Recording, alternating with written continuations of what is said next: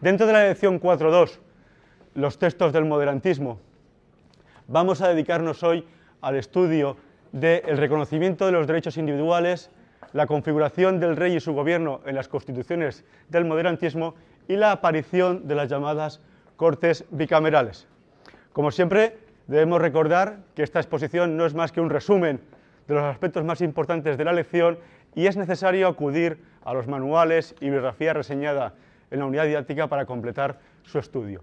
Los objetivos son claros. De un lado, tenéis que conocer las características esenciales, los rasgos formales de las constituciones españolas de la época moderada, del moderantismo, las constituciones de 1837 y 1845.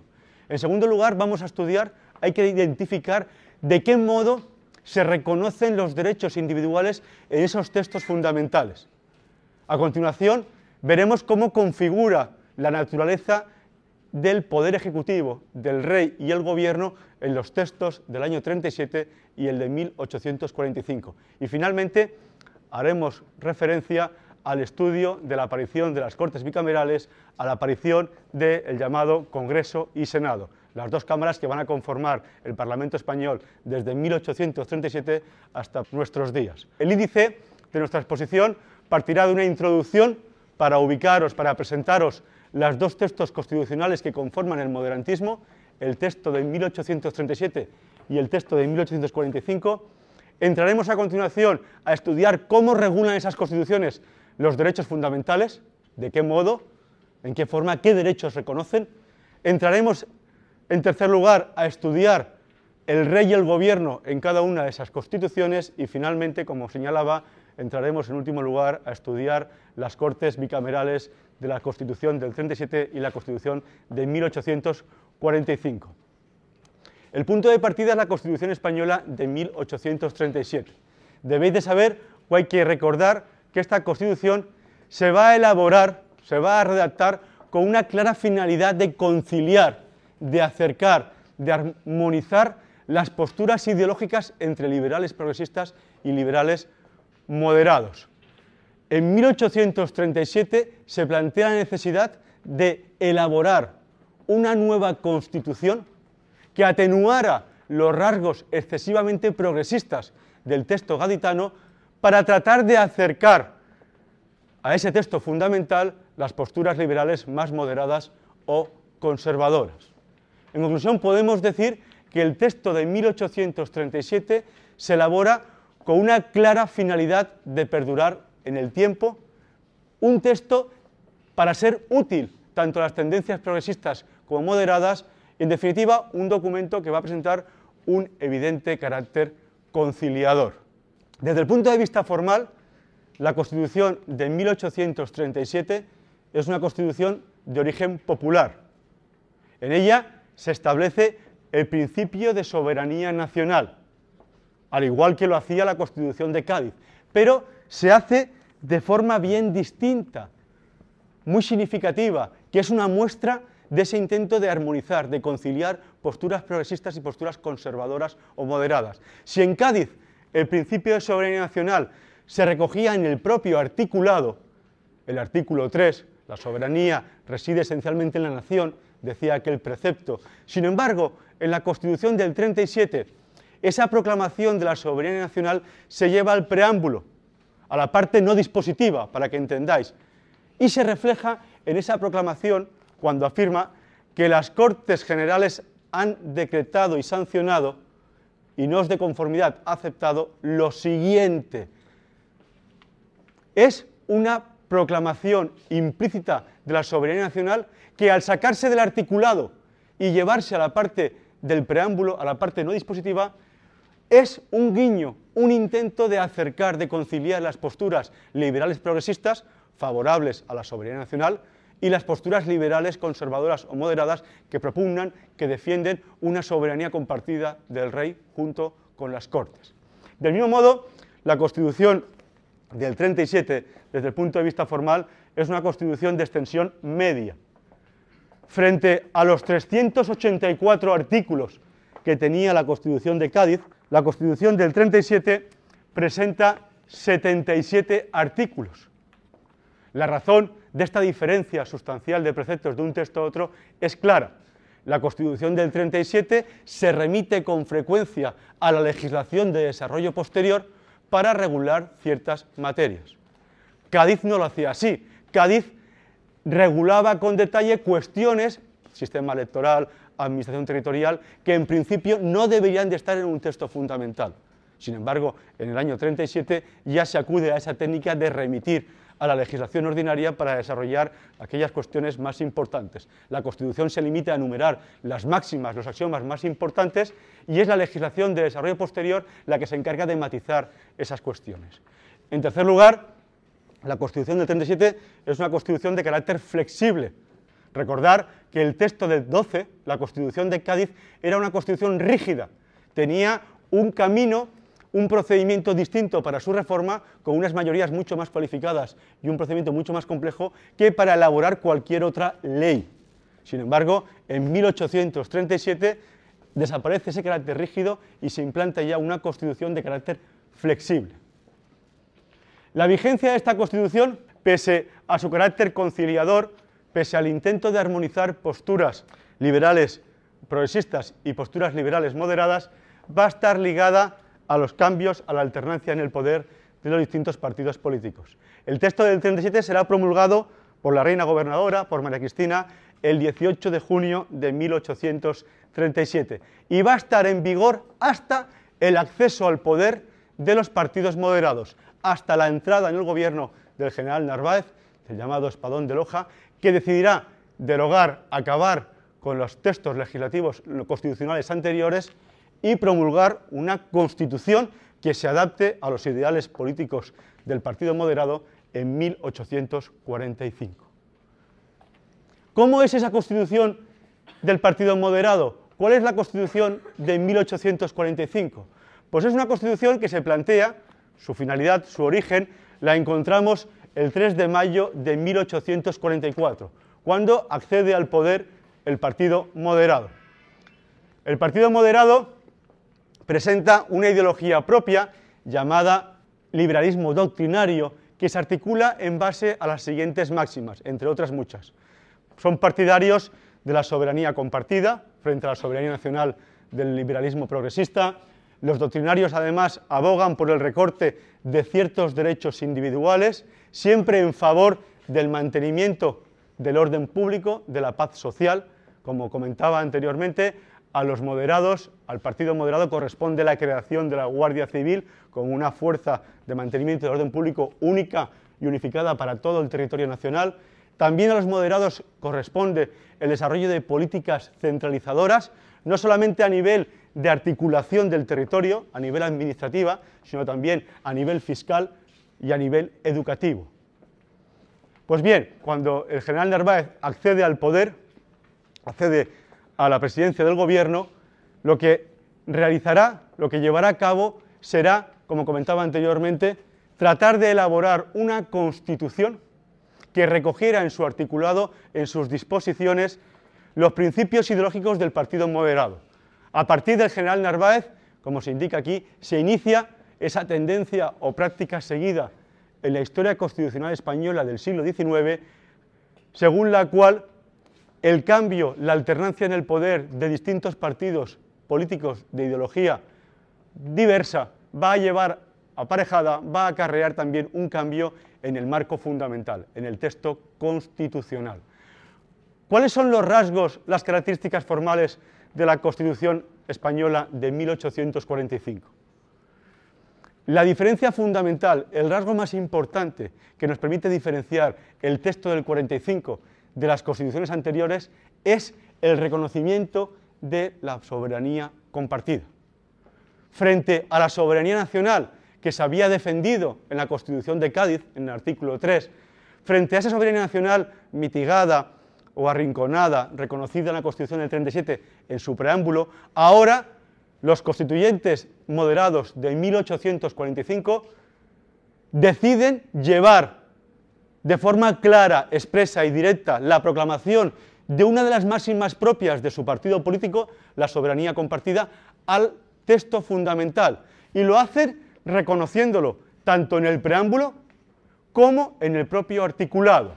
Así en el preámbulo se establece, cuando se introduce la Constitución del 45, dice textualmente que siendo nuestra voluntad y la de las Cortes del Reino, el rey junto con las Cortes, soberanía compartida, y además, más claramente, lo deja patente en el artículo 12, cuando al manifestar dónde reside la potestad de hacer las leyes, reside que, establece que reside conjuntamente en las Cortes con el rey. El texto del 45, desde el punto de vista formal, apenas presenta diferencias con su antecesor, el de 1837. Tiene una extensión similar, 80 artículos, y también presenta un carácter flexible. De hecho, una de las principales diferencias, la gran diferencia que la doctrina apunta entre el texto de 1837 y el de 1845 es esa proclamación clara del principio de soberanía compartida, que va a tener consecuencias directas, como veremos más adelante, a la hora de configurar las relaciones entre el poder ejecutivo y el poder legislativo. En un texto en el que se proclama una soberanía compartida, en un texto de ideología moderada, vamos a ver a la hora de articular las relaciones, los poderes, las funciones del Poder Ejecutivo y del Poder Legislativo, vamos a ver una clara prevalencia del poder real sobre las Cortes. El texto de 1845 entrará en vigor meses después de la llegada al poder del general Narváez y va a estar sometido su vigencia a los vaivenes políticos que vive nuestro país en el siglo XIX. El texto del año 45 va a tener un primer periodo de vigencia desde la fecha de su promulgación hasta 1854, fecha en la que nuestro país se vive, se sufre un acontecimiento de tinte revolucionario, una revolución progresista, el llamado bienio progresista, la denominada bicalvarada, que llevará momentáneamente al poder a los partidos políticos de ideología progresista y conllevará necesariamente la derogación del texto de 1845. Pero lamentablemente, esta experiencia liberal progresista que se inicia en 1854 va a tener una vigencia escasa, temporal, únicamente dos años, de ahí que se llame bienio progresista. Por eso, en el año 1856, cuando acabe esa experiencia progresista, de nuevo se restablece el texto de 1845 hasta septiembre de 1868, cuando una nueva revolución, un, nuevo acontecimiento de carácter revolucionario, la llamada Revolución Gloriosa de septiembre de 1868, lleva, alza al poder al Partido Liberal Progresista y de nuevo es derogada la Constitución de 1845 a la espera de la elaboración de un nuevo texto fundamental, la Constitución de 1869, que será una constitución que responde a los principios del Partido Progresista, como veremos en la siguiente sesión. Hasta aquí hemos expuesto los rasgos formales, las características más importantes de las constituciones propias de la etapa llamada el moderantismo, las constituciones de 1837 y 1845. Vamos ahora a pasar a estudiar la parte sustancial, la parte material, qué derechos regulan estas constituciones y cómo articulan los distintos poderes del Estado. A la hora de estudiar los derechos y deberes de las constituciones de 1837 y 1845, debemos señalar dos cuestiones, dos notas, dos aspectos importantes. La Constitución del 37 recoge por primera vez en la historia de nuestro país de forma ordenada los distintos derechos individuales. Recordar que la Constitución de Cádiz, los derechos individuales se recogían a lo largo y ancho de su articulado. No había ningún título en el que de forma sucesiva y ordenada se reconocían esos derechos. Teníamos reconocimientos en el artículo 4, el derecho a la propiedad, en el artículo 371, el derecho a la libertad de imprenta, en el artículo 258, la unidad de fueros, de forma dispersa, aleatoria. Sin embargo, en la Constitución de 1837, todos los derechos individuales van a estar recogidos, enumerados de forma ordenada y sistemática en el título primero, llamado de los españoles, donde al tiempo que regula los requisitos necesarios para adquirir la nacionalidad española, enumera, reconoce los derechos a la libertad de imprenta, el derecho de petición, el derecho a la unidad de legislación. Esta misma técnica, es decir, el recoger de forma ordenada, de forma sistematizada, en un mismo título todos los derechos individuales, va a ser seguida, va a ser continuada por la Constitución de 1845. La diferencia, por tanto, fundamental entre el texto del 45 y el texto del 37 respecto al reconocimiento de los derechos individuales afecta no tanto a la forma, sino al contenido, ya que vamos a ver que el texto moderado de 1845, fiel a las doctrinas del liberalismo doctrinario, fiel a los principios ideológicos del partido moderado, va a recortar, va a suprimir ciertos derechos propios de un texto fundamental de ideología más progresista. Va a eliminar el reconocimiento del Tribunal del Jurado como manifestación de la justicia popular y sobre todo va a proclamar un principio expreso de confesionalidad católica del Estado español. Pero vamos a entrar en detalle a estudiar qué derechos se reconocen en estas constituciones y de qué modo. La primera referencia, y siguiendo la misma dinámica que utilizamos para explicar los, derechos en la Constitución de Cádiz, ha de ceñirse al derecho al sufragio. En ambas constituciones, tanto la del 37 como la del 45, se establece por primera vez en la historia constitucional española un sufragio de carácter directo en las elecciones. Recordar que en la Constitución del 12, en la Constitución de Cádiz, el sufragio era universal pero indirecto, basado en los principios de municipio, parroquia, partido y provincia, de cuarto grado. Ahora, sin embargo, a nivel constitucional se decide que las elecciones tengan un carácter directo. Además, ambas constituciones, la del 37 y la del 45, se remiten a la legislación de desarrollo posterior, a la legislación electoral, para fijar el cauce electoral, el procedimiento y los requisitos necesarios para poder participar en estas elecciones. Esta es otra diferencia respecto al texto de Cádiz. Recordar que en Cádiz, por ese carácter cuasi reglamentario del texto gaditano, se entraba a regular con detalle todo el procedimiento electoral requisitos, fechas de convocatoria, cómo se constituían las diferentes juntas. Sin embargo, aquí no.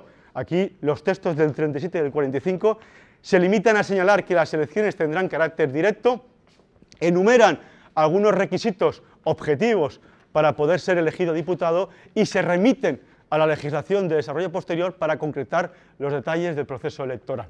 Una diferencia fundamental a la hora de reconocer el derecho al sufragio entre el texto del 47 y del 45 la observamos a la hora de enumerar, a la hora de establecer los requisitos necesarios para poder ser elegido diputado a Cortes. Mientras que el texto del 37 habla de que para ser diputado hay que ser español, seglar y mayor de 25 años, remitiéndose a la legislación electoral para completar estos requisitos, valga decir que la legislación electoral de esa fecha, la ley electoral de 1837 implanta, establece un sufragio censitario. Es decir, solamente van a poder votar quienes, o ser elegidos los españoles, seglares, mayores de 25 años y que además tengan una determinada capacidad económica, sufragio censitario, que además paguen determinados impuestos, determinadas contribuciones. Esta misma técnica la sigue la Constitución del 45, pero con una particularidad. Es que la Constitución del 45, fiel a esa ideología moderada, no solamente se contenta con plasmar que el diputado ha de ser español, seglar y mayor de 25 años, sino es que además constitucionaliza, eleva a rango constitucional esa exigencia, esa necesidad de la capacidad económica. Esta diferencia es sustancial, porque según el marco constitucional del 37, atendiendo a ese carácter conciliador, en el desarrollo posterior electoral podíamos encontrarnos con un sufragio universal o con un sufragio censitario. Lógicamente, por las circunstancias, la ley electoral del 37 abogó por un sistema censitario. El 45 no. En el texto del 45 expresamente se establece que además de ser español, seglar y mayor de 25 años, se ha de disfrutar de una renta procedente de bienes raíces o pagar por contribuciones directas. Expresamente está diciendo que no cabe en la legislación de desarrollo posterior ningún sistema de sufragio distinto que no sea un sufragio de carácter censitario. Es otra manifestación más de la plasmación de la ideología moderada del Partido Conservador del liberalismo doctrinario. De igual manera, no existe en ninguna de las constituciones del 37 y del 45, como tampoco ocurría en el texto del 12, fijaros, una declaración directa del principio de igualdad. De nuevo, tenemos que acudir a reconocimientos indirectos e implícitos para admitir la plasmación del principio de igualdad ante la ley en los textos constitucionales del 37 y del 45. Ese principio de igualdad jurídica se aprecia en dos cuestiones. En primer lugar, en el reconocimiento de un principio de unidad jurisdiccional y unidad de códigos, y en segundo lugar, en el reconocimiento de una igualdad para el acceso a los empleos y cargos públicos. Hay una diferencia fundamental en este punto también entre el texto del 37 y el texto del 45. Mientras que la Constitución de 1837 proclama un principio de unidad de jurisdicción y de fueros el texto del 45 no hace referencia a esa unidad de fueros, sino que solamente establece un principio de unidad de códigos. Esto abre el campo, permite la posibilidad de que puedan existir tribunales especiales, tribunales, fueros excepcionales para determinadas cuestiones en el marco constitucional de 1845. De igual manera, el principio de igualdad se aprecia, como comentaba anteriormente, en ambas constituciones, en el artículo 5 del texto del 37 y del texto del 45, a la hora de establecer un principio de igualdad en el acceso a los cargos públicos. Todos los españoles son admisibles a sus empleos y cargos públicos según su mérito y según su capacidad. Junto al derecho de igualdad, también, de nuevo, hacemos referencia a la libertad de imprenta. La libertad de imprenta, al igual que acontecía en el texto de 1812, aparece también reconocida en las constituciones del moderatismo, en los textos de 1837 y 1845. La libertad de imprenta, la formación de una opinión pública, se va a considerar siempre como un elemento necesario, innato a la propia existencia del Estado liberal. La Constitución del 37, en el artículo 2, establece que todos los españoles pueden imprimir y publicar libremente sus ideas sin previa censura. Esta misma proclamación se recoge en el texto del 45. Pero fijaros, hay una diferencia fundamental en este punto a la hora de reconocer este derecho a la libertad de imprenta. Mientras que el texto del 37 permite que estos delitos de imprenta sean enjuiciados por los jueces de hecho, por el Tribunal del Jurado, por la justicia popular, el texto de 1845, fiel a la doctrina moderada, contraria a los jurados, a la justicia popular, propia del moderantismo, no hace ninguna referencia a la posibilidad de existencia de jurados en el ordenamiento judicial español de 1845. Esta es una manifestación más, un ejemplo de la restricción de los derechos, en el sentido de que a partir de 1845, aplicando las máximas del liberalismo doctrinario, desaparece del ordenamiento jurídico español la posibilidad de implantar la justicia popular, el jurado, como máxima expresión del liberalismo, en el sentido de que supone que el pueblo, el ciudadano, participa directamente en la administración de justicia. De igual manera, en estos derechos y deberes, además, encontramos también reconocimientos de garantías penales. Como ocurría en el texto del 12, encontramos un principio de seguridad personal, un principio de inviolabilidad del domicilio y el derecho al juez natural en ambos textos constitucionales. Nadie puede ser detenido ni preso ni separado de su domicilio, sino los casos y las formas que las leyes prescriban. De igual modo, ningún español puede ser procesado ni sentenciado sino por el juez o tribunal competente, en virtud de las leyes anteriores a la comisión del delito y en la forma que éstas prescriban. Debemos también referirnos a otra cuestión importante. El texto del 45 y del 37 hace un reconocimiento expreso al derecho a la propiedad. En el artículo 10, no se impondrá jamás la pena de confiscación de bienes y ningún español será privado de su propiedad, sino por causa justificada de utilidad común previa la correspondiente indemnización. Y de igual modo, además del derecho a la libertad de imprenta, de esas máximas de seguridad personal, del derecho al sufragio, del derecho a la propiedad, también encontramos una manifestación referente a la confesionalidad católica. En este punto también hay una diferencia importante entre el texto del 37 y el texto del, 45. El texto de 1837 no proclama, ojo, un principio expreso de confesionalidad. Lo único que establece es una obligación para el Estado de mantener, de contribuir al sostenimiento de la Iglesia católica. Dice el artículo 11, la nación se obliga a mantener el culto y los ministros de la religión católica que profesan los españoles. No hay una proclamación expresa de confesionalidad católica en el texto de 1837. Es otro signo de ese talante de aproximar ideas progresistas e ideas moderadas. Cosa bien distinta va a ocurrir en el texto del 45, un texto esencialmente moderado, un texto que, como ya he dicho en repetidas ocasiones, responde perfectamente a los principios del moderantismo, del partido moderado.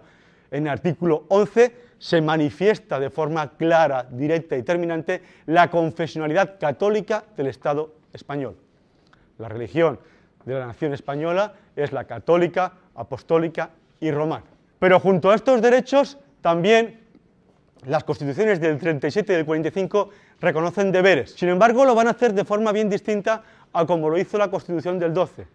Recordar que en el texto de 1812, en el texto de Cádiz, se enumeraban diferentes deberes obligaciones que debían asumir los ciudadanos españoles, ser justos y benéficos, amar a la nación, amar a la patria. Esos deberes van a quedar reducidos a partir de 1837 y se va a mantener en el 45 a dos únicas obligaciones. Todos los ciudadanos españoles necesariamente han de defender a la patria con las armas y han de contribuir a las arcas del Estado en proporción a sus saberes a su capacidad económica.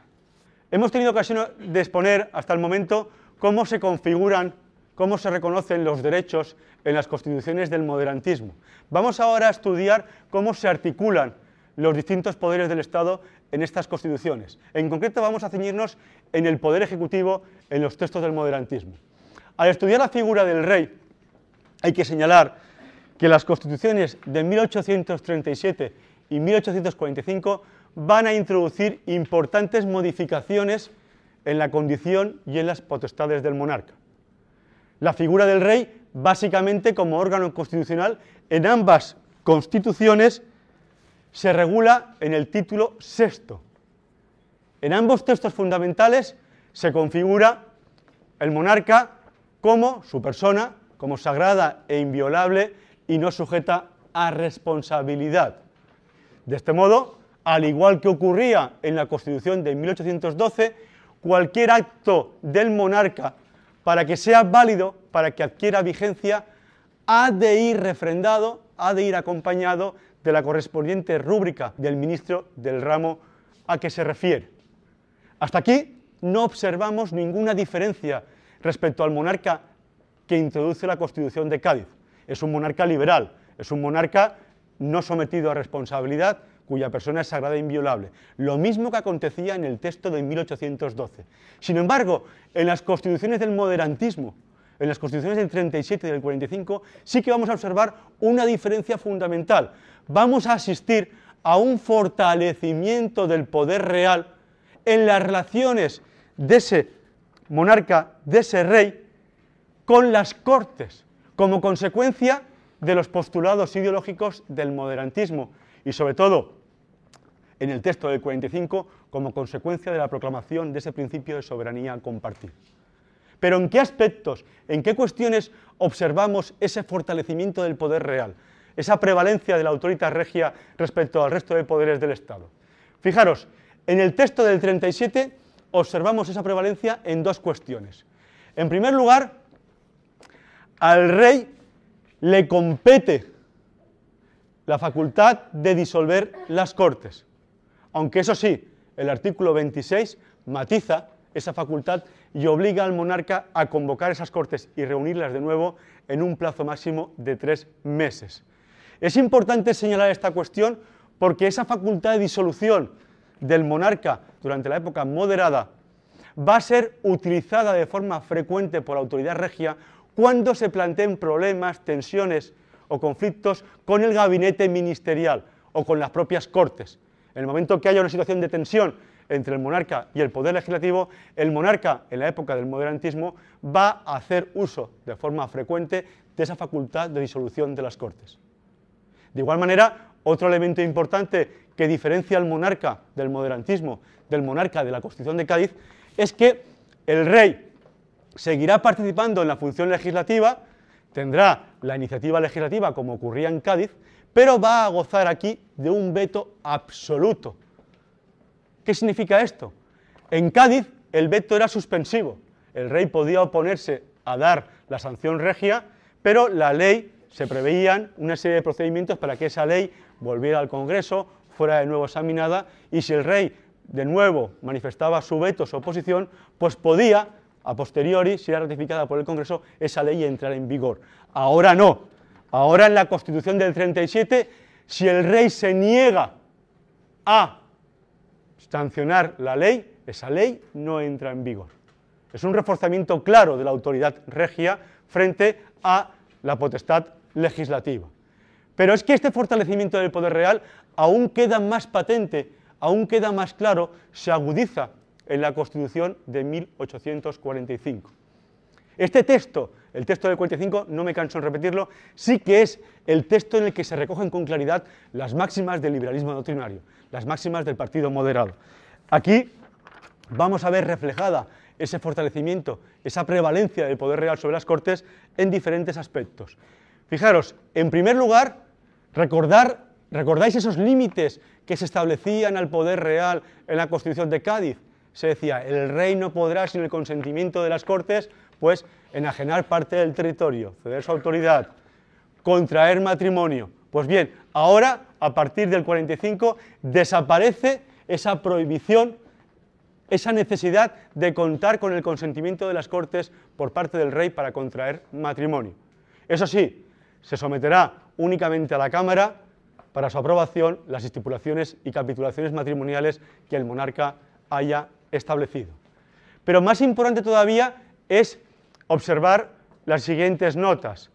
A partir del texto de 1845, en los supuestos de incapacidad o minoría de edad del rey, ante una posible regencia, la regencia no va a ser nombrada por las Cortes como ocurría en la época de Cádiz, Ahora la Constitución del 45 dice directamente quién es el regente en los casos de incapacidad o en los casos de minoría del monarca. Es la llamada regencia de jure. Y según el artículo 57 se dice que esa regencia va a ser asumida por el pariente, por el familiar más próximo al monarca incapaz o menor de edad. De nuevo se está privando a las Cortes de una potestad antes eran las Cortes quienes elegían a la persona o personas que iban a asumir la regencia en el caso de la incapacidad o minoría de edad del monarca, y ahora no, se priva esa potestad y esa potestad queda predeterminada en la Constitución asignando esa función al pariente más próximo del monarca. Pero hay otros rasgos, hay otras notas en las que detectamos ese fortalecimiento del poder real. Como veremos a continuación, las Cortes de 1837 y sobre todo las Cortes del 45 son Cortes bicamerales. Se crea una segunda Cámara, una Cámara privilegiada, el Senado. Y ese Senado se va a configurar en la Constitución del 45 como un auténtico coto del monarca, porque el monarca será quien nombre y quien designe directamente a los miembros, a los senadores. Y por tanto el monarca indirectamente va a participar en la potestad legislativa, porque no solamente va a proponer leyes, sino es que también va a participar en el debate en la segunda Cámara porque los miembros que van a tratar esas leyes han sido elegidos por él en el Senado. Es una intromisión clara de la potestad regia en una función básica del poder legislativo, la función de elaboración de las leyes. Y finalmente, otra cuestión importante de la Constitución del 45, y es que desaparece el principio de convocatoria de Cortes. Recordáis que en la Constitución de Cádiz la facultad de convocatoria de Cortes correspondía al monarca, pero también se decía que si llegaba una fecha determinada, marzo de cada año, las Cortes se reunirían automáticamente. Esta misma doctrina la mantiene la Constitución del 37. En el texto del 37 también se dice que las Cortes las convoca el rey, pero si llegara el mes de diciembre, en este caso, dice el 37, y no han sido convocadas, las Cortes se reunirán automáticamente. A partir de 1845 desaparece esa referencia y por tanto solamente se dice que las Cortes las convoca el rey y no establece ninguna fecha tope en la que necesariamente hayan de estar constituidas. Por tanto, con estas armas vemos una clara prevalencia, una clara superposición del poder regio, del poder real, sobre las Cortes, en el sentido de que la regencia, el Senado, el funcionamiento de las cámaras van a estar sometidos de alguna manera al control de la autoridad real. El Poder Ejecutivo, o mejor dicho, el monarca, como bien sabéis, en el ejercicio de sus funciones se va a auxiliar del gobierno, de sus ministros. Hay que destacar que a partir de 1837, a partir del texto fundamental del 37, por primera vez se utiliza la denominación ministros para referirse a los miembros del gabinete del Poder Ejecutivo. En Cádiz se hablaba de secretarios de Estado y del despacho, recordar, ¿de acuerdo?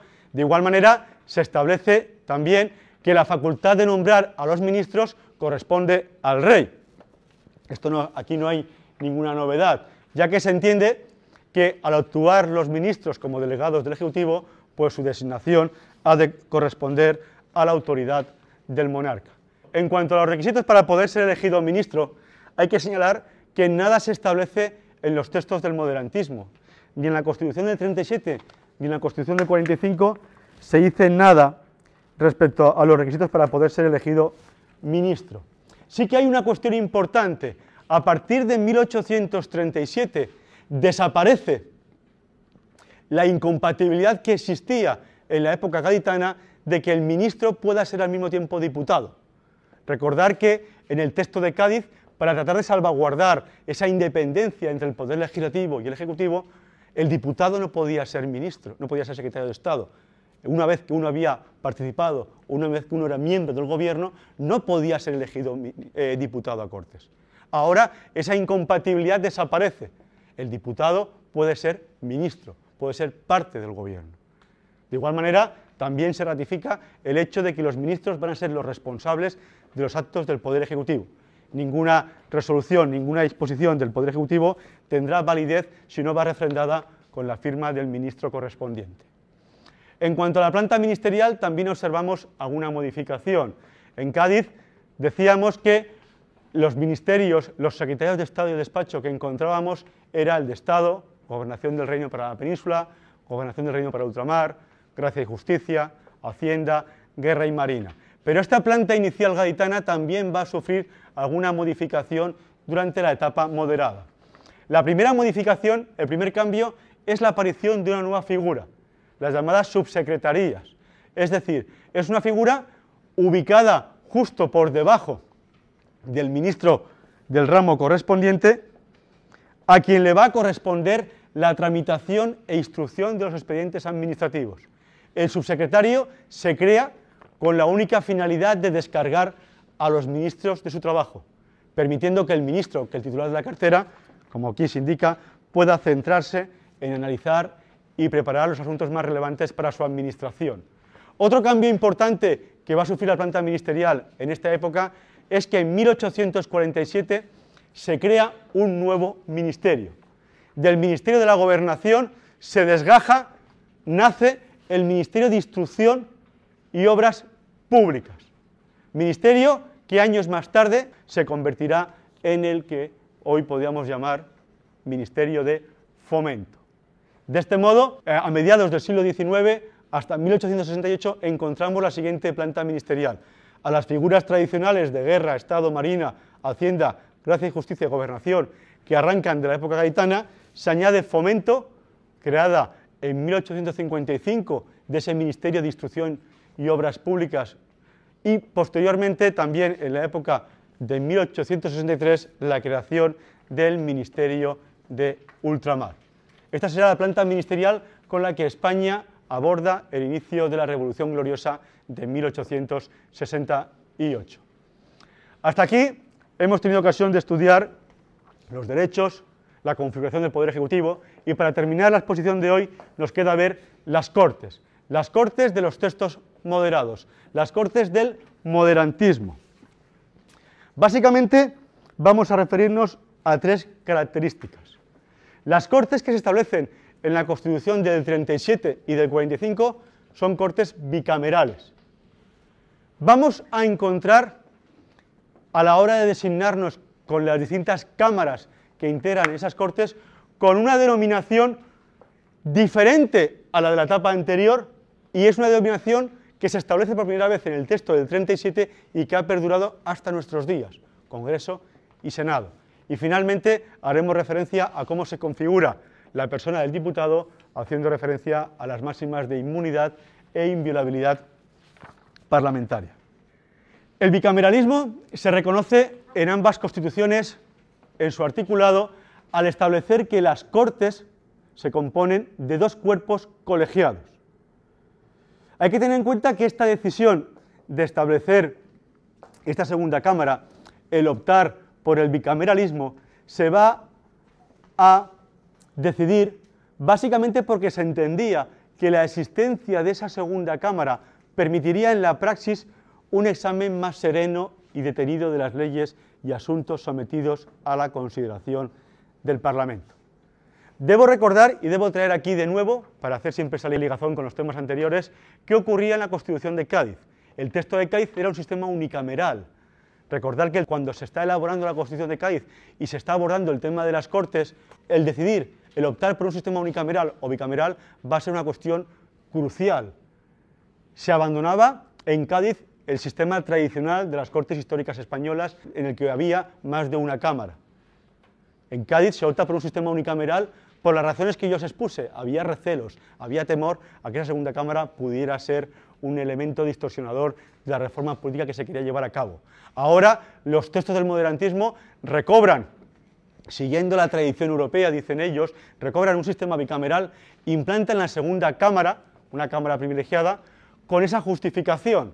Es la mejor forma de mantener un examen sereno, detenido, de los asuntos que se someten a la consideración de las Cortes. Otra cuestión importante, otra cosa importante de estas Cortes del moderantismo es la denominación. Las Cortes bicamerales que aparecen en el año 37 ya no se refieren a ellas, a las cámaras como estamentos, como se hacía referencia en el antiguo régimen, sino que ahora se introduce una denominación moderna, contemporánea.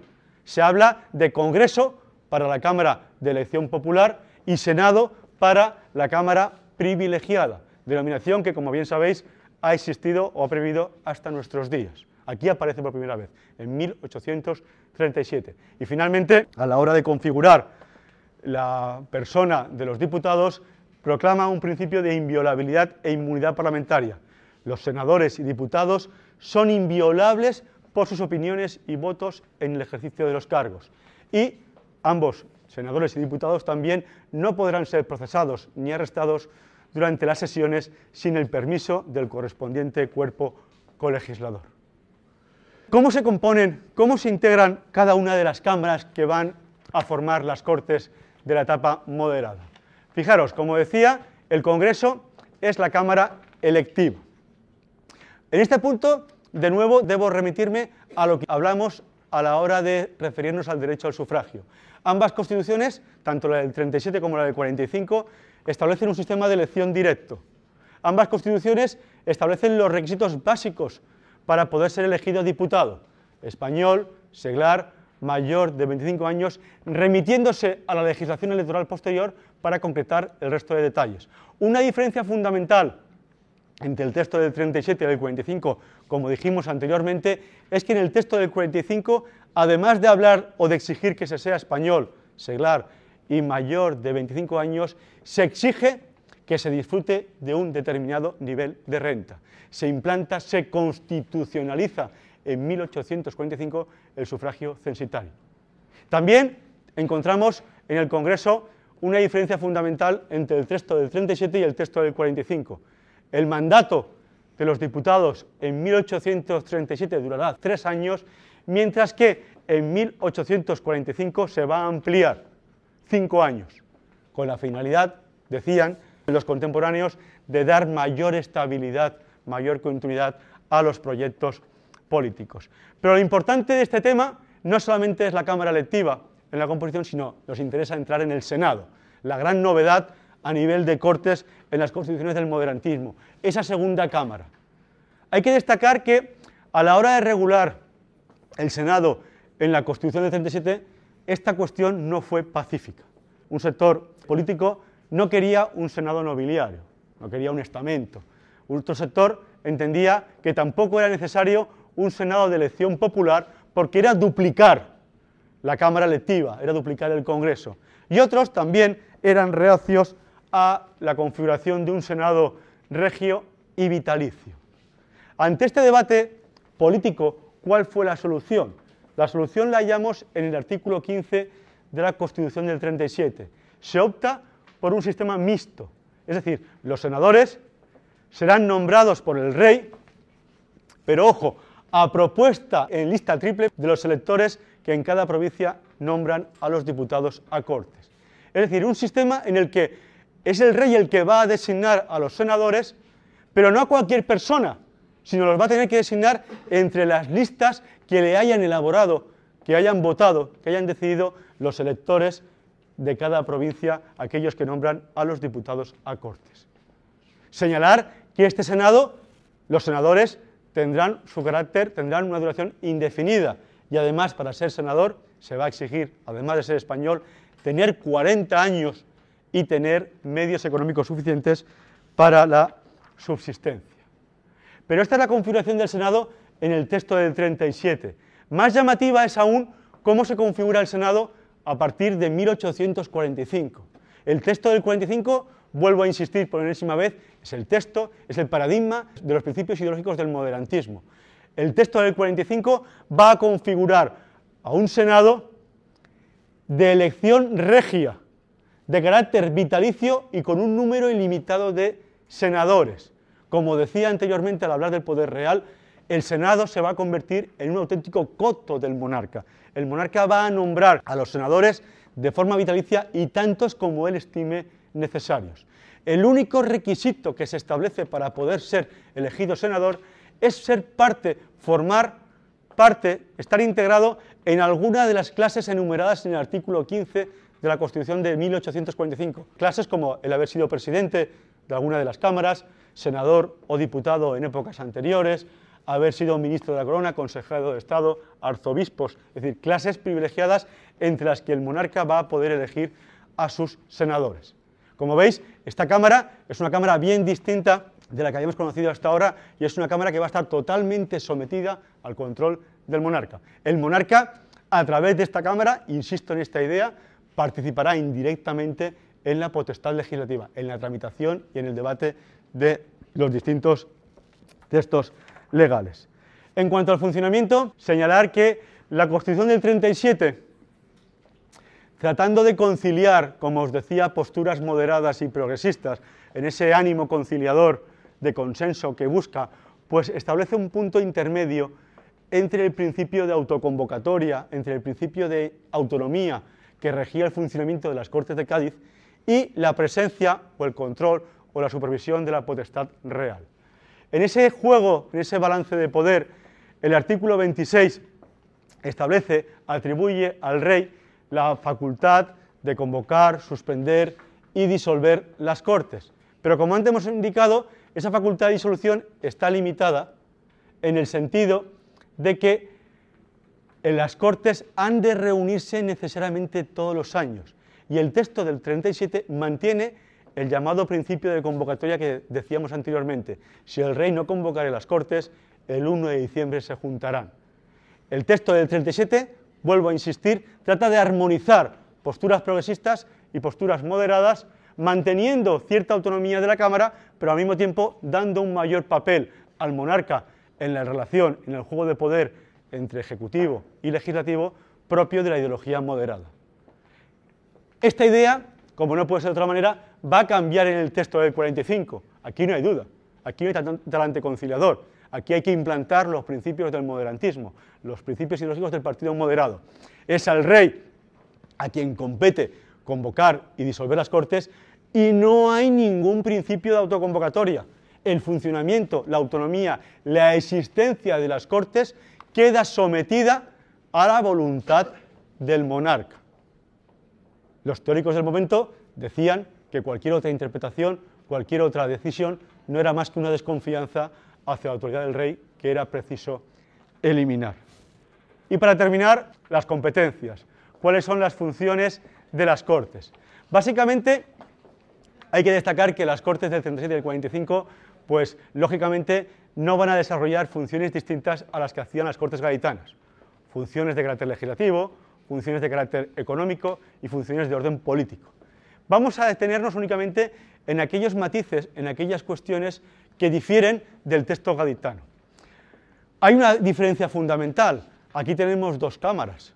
Estamos hablando de un sistema bicameral y en Cádiz había un sistema unicameral.